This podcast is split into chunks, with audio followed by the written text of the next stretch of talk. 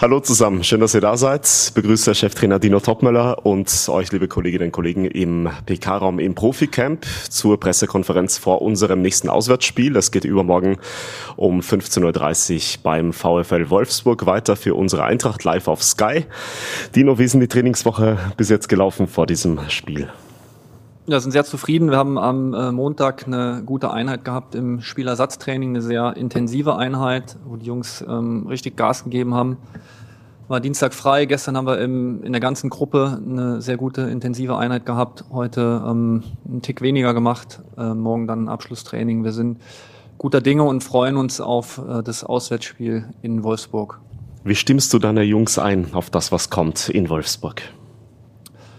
Ja, es erwartet uns auf jeden Fall eine sehr gute 4-3-3-Mannschaft, die im zentralen Mittelfeld extrem äh, ballsicher ist, die sehr gute Fußballer dort hat, ähm, mit Arnold, Zwanberg und Meyer, der Top-Neuzugang vom VfL. Dann haben sie vorne einen spielstarken Neuner mit Wind, der im Moment in einer richtig guten Form ist. Zwei schnelle Spieler über den Flügel die immer wieder auch hinterlaufen werden von den Außenverteidigern, die extrem fleißig sind. Und ähm, es wartet eine spielstarke, eine laufstarke Mannschaft auf uns, die extrem ähm, diszipliniert Fußball spielt. Und äh, ich glaube, dass wir uns auf ein Spiel freuen können, wo wir zwei technisch gute Mannschaften sehen, die beide sehr kompakt auch Fußball spielen. Danke dir, Dino. Dann gehen wir in die Fragerunde an den Cheftrainer. Peter Hess von der FAZ startet uns dann Sonja Pall von FFH. Wenn ich mal ein bisschen provozieren darf, nachdem Sie jetzt den Gegner so vorgestellt haben, dann können Sie den Zuschauern auch empfehlen, vielleicht einen Krimi mitzunehmen, damit das kompakte, ballsichere Spiel, wo keine Ballverluste gibt und wenig Torchancen, damit die ein bisschen Unterhaltung dann noch haben. Ja, also wenn man, wenn man sich die, das Torverhältnis von uns anschaut und auch von Wolfsburg, dann sind wir im Moment ein bisschen minimalistisch unterwegs, muss man sagen. Ähm, aber das zeigt ja auch auf der einen Seite, dass beide Mannschaften ähm, eine sehr gute Disziplin an den Tag legen. Das sieht man bei Wolfsburg, dass sie ein sehr gutes Verhalten haben im Umschalten in beide Richtungen, extrem fleißig sind, sehr gut nachverteidigen und das, das sieht man bei uns auch. Und dann ist es natürlich auch nicht so einfach, dann ähm, sich äh, Chancen zu kreieren. Es ist, wird wichtig sein, dass man die Umschaltmomente, die man hat, extrem schnell äh, mit hohem Risiko versucht zu Ende zu spielen, weil wenn du da natürlich irgendwo ein Stück äh, Zeitverlust hast, dann ähm, ist Wolfsburg wieder mit sehr vielen Spielern hinterm Ball. Das machen sie extrem gut, mit, mit am besten in der ganzen Liga. Ähm, und ja, ich glaube, dass es einfach ein, ein Spiel wird, wo wir wo wir extrem viele gute Fußballer auf dem Platz sehen. Beide Mannschaften wollen Fußball spielen, haben eine klare Idee im Spielaufbau, wie sie es machen wollen. Und ähm, von daher freuen wir uns auf ein Spiel. Ich kann jetzt aber nicht versprechen, dass es 4-4 ausgeht. Sonja, bitte. Ich wollte eigentlich auch in die ähnliche Richtung fragen, dann nehme ich jetzt was anderes. Ähm, ja, was würdest du sagen, ähm, wie viel Trouble macht ihr dann Wolfsburg am Samstag?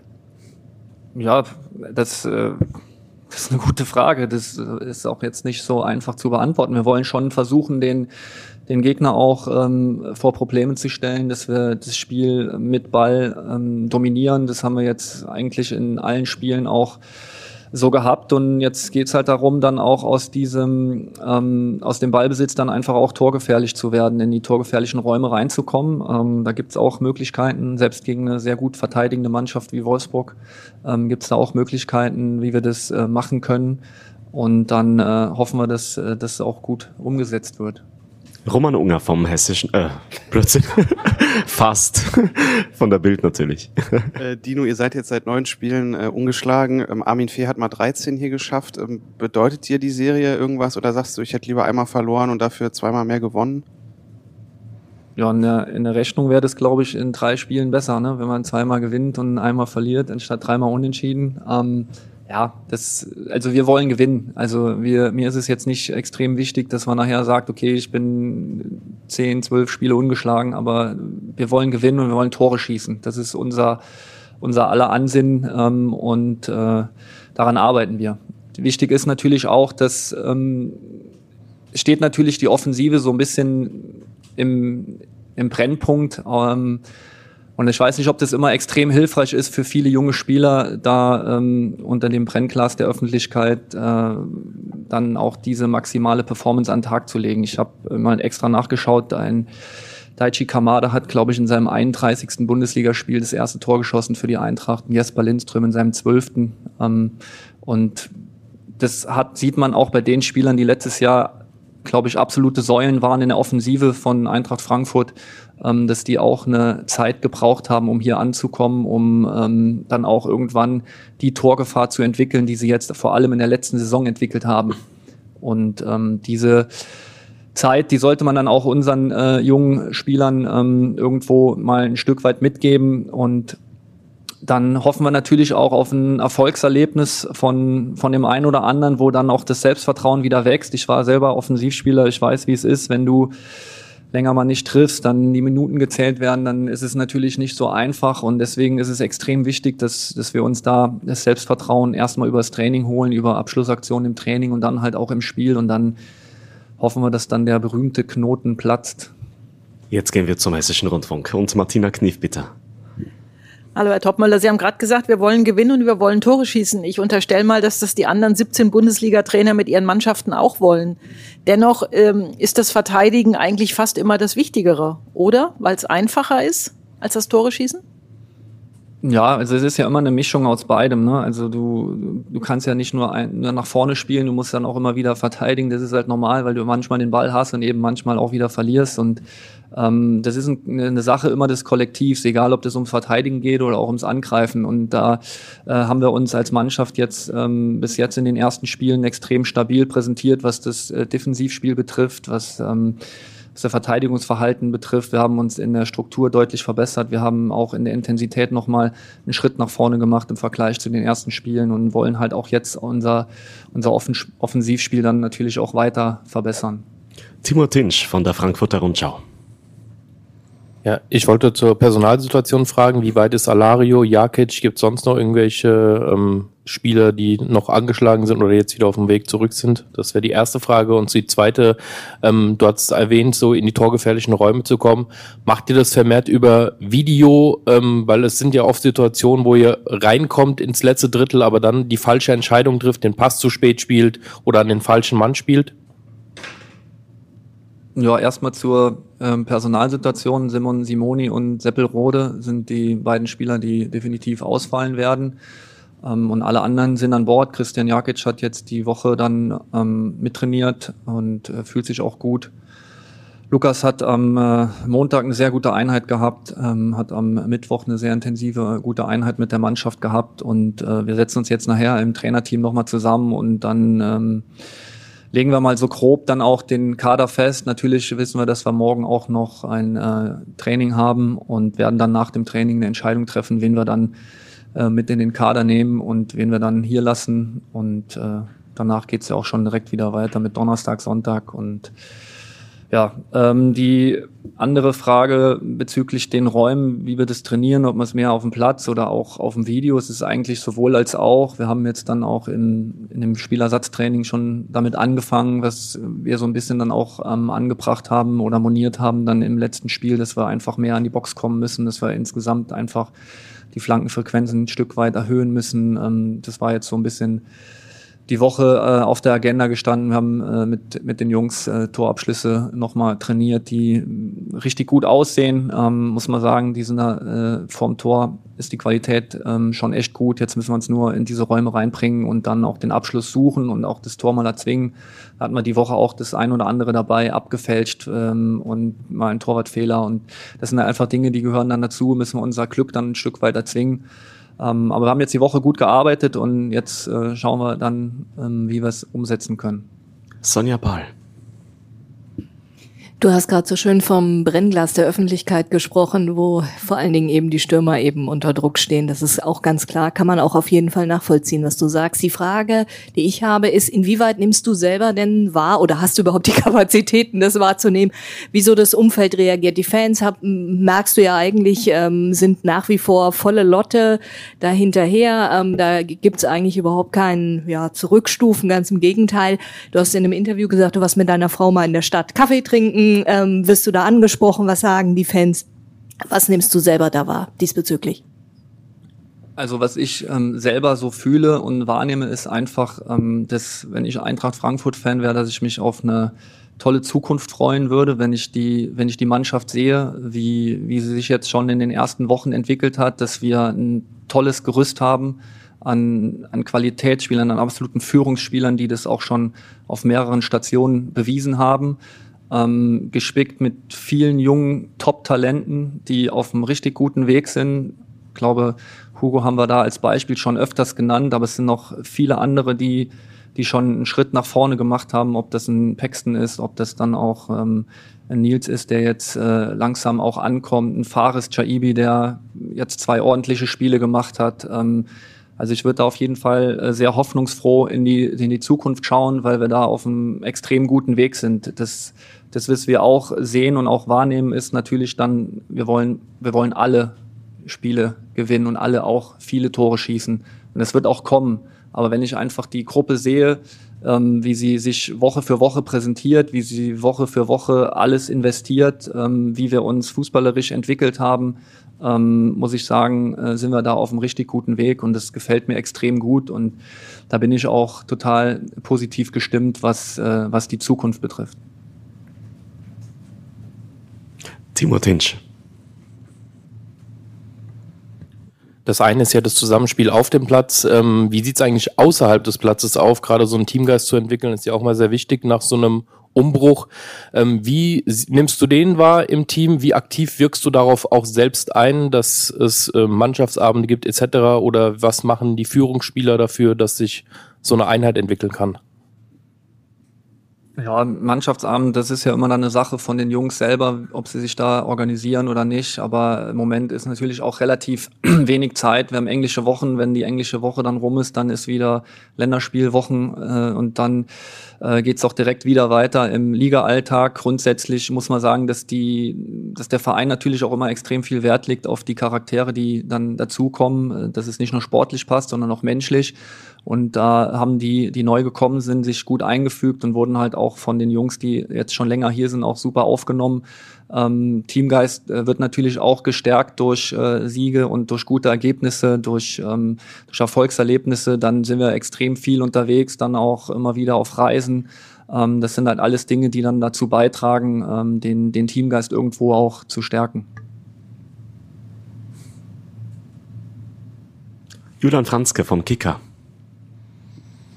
Ja, hallo Dino.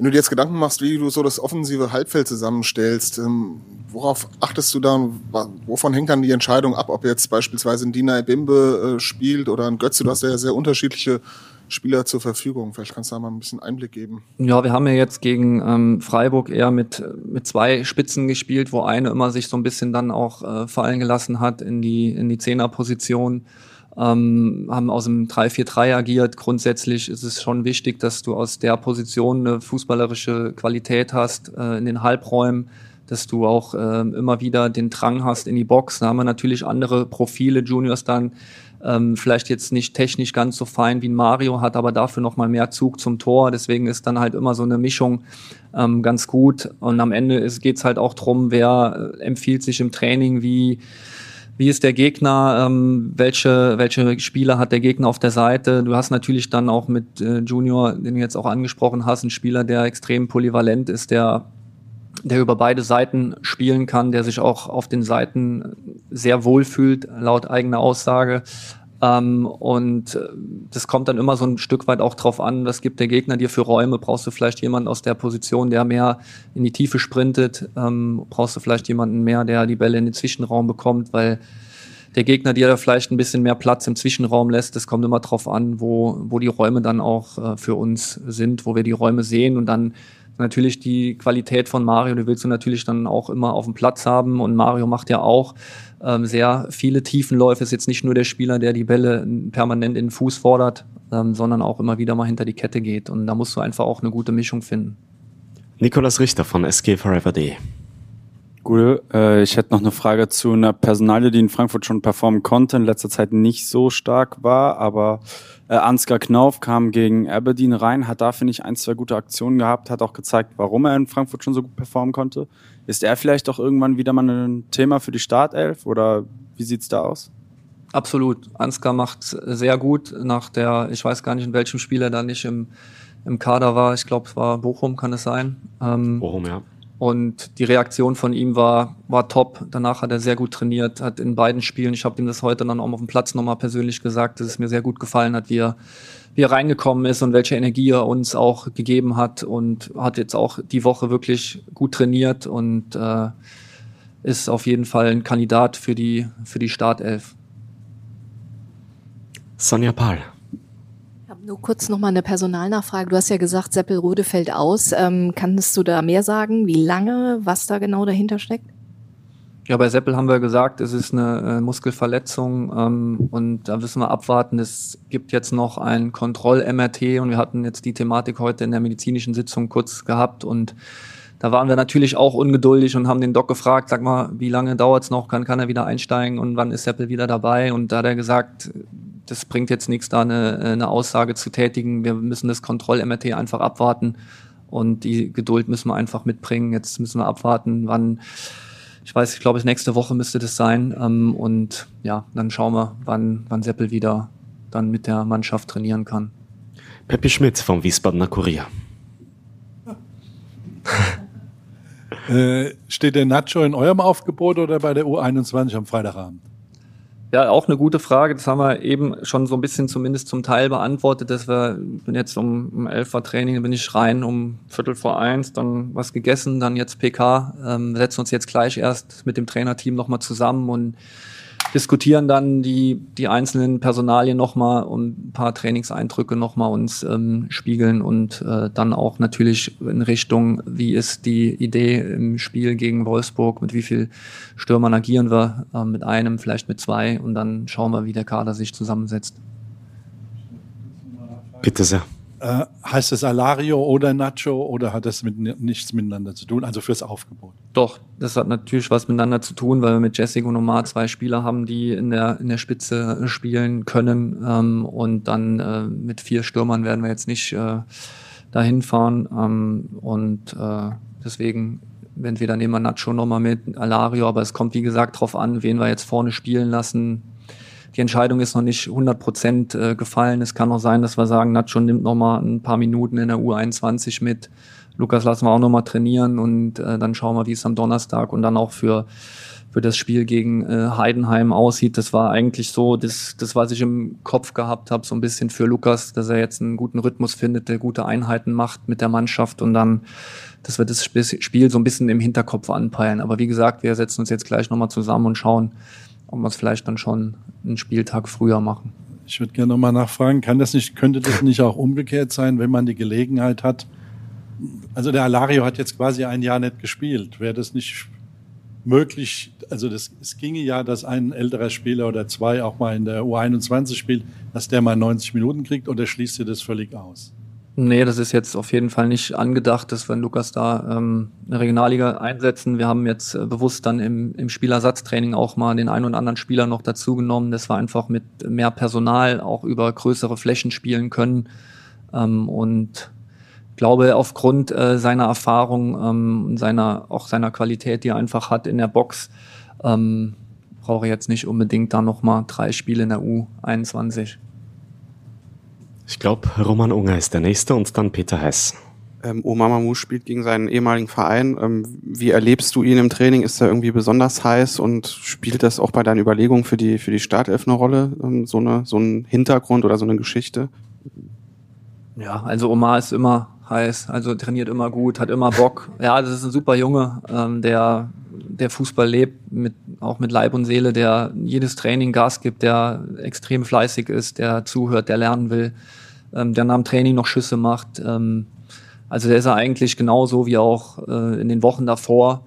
Ähm, ich glaube, das wird jetzt auch sich nicht unbedingt positiv aus, auswirken, wenn du jetzt da so ein bisschen overhyped bist und äh, ja, äh, da irgendwo ähm, bisschen überdrehst, sondern ganz normaler Ablauf, ganz normale Woche für ihn. Der trainiert so wie immer.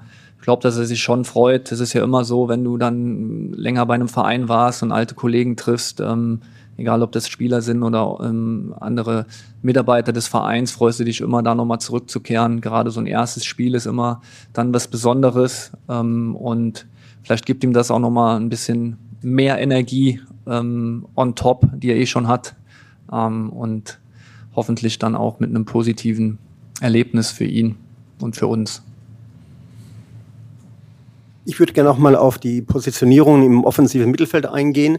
Ähm, ich ging vielleicht falschlöcherweise immer davon aus, Götze ist erstmal gesetzt und um ihn herum schart sich dann so der Rest. Jetzt hat er äh, zuletzt nicht von Anfang an gespielt, es wurde nicht schlecht gemacht und dann kam er rein und es wurde auch irgendwie nicht anders. Hat sich sein Standing, seine Wichtigkeit irgendwie verändert, vielleicht auch dadurch, dass die anderen besser geworden sind? Nee, also ich habe ja schon gesagt nach dem Spiel, dass man das jetzt nicht irgendwo an die große Glocke hängen muss, dass er jetzt einmal nicht in der Startelf war. Ähm, es wird wahrscheinlich in den nächsten Monaten ähm, nicht das letzte Mal sein, aufgrund der vielen englischen Wochen, die wir einfach haben, dass immer wieder mal Spieler, die normalerweise immer auf dem Platz sind, dass die mal eine Verschnaufpause bekommen. Und das hat sich natürlich dann noch ein Stück weit angeboten mit dem Schlag, den er bekommen hat gegen Aberdeen, dass er da mal ähm, zumindest mal ein bisschen durchschnaufen konnte. Und äh, Mario, wenn alles normal läuft, da glaube ich, verrate ich jetzt auch nicht zu viel, dass er auch am Samstag in der Startelf steht. Bitte sehr, Martina Knief. Topmüller, ich habe noch eine allgemeinere Frage. Der FC St. Pauli hat beschlossen, bei minderjährigen Talenten im Nachwuchsleistungszentrum die Berater vor der Tür zu lassen und nur noch mit dem engsten Umfeld äh, verhandeln zu wollen, wenn es um die jungen Talente geht. Was halten Sie von so einer Maßnahme und für wie sinnvoll erachten Sie diese? ja, grundsätzlich ist es, glaube ich, keine, keine schlechte Idee, aber die Frage ist natürlich, inwieweit kannst du das dann umsetzen, inwieweit gehen dir vielleicht dann halt auch irgendwo gewisse Talente dann auch durch die Lappen. Es ist ja schon ein harter Kampf, sage ich mal, ähm, unter den Vereinen, sich da irgendwo die, die Top-Spieler zu angeln. Ähm, das ist jetzt ein Weg, der eingeschlagen worden ist. Inwiefern er nachhaltig ist, muss man halt auch einfach abwarten, welche Vereine und inwiefern die Vereine nachziehen, ob das jetzt eine Entscheidung von einem einzelnen Verein ist oder ob das vielleicht irgendwo zentral gesteuert wird, ähm, glaube ich, wäre vielleicht ein Tick sinnvoller, aber das muss dann jetzt jeder Verein für sich selber dann wissen, ähm, wobei ich die Idee grundsätzlich nicht schlecht finde. Habt ihr noch Fragen? Heute nicht mehr. Dann danke euch. Dankeschön, Dino. Viel Erfolg dir und deiner Truppe am Samstag in Wolfsburg. Wir freuen uns drauf. Wie gesagt, 15.30 Uhr Laufe auf Sky.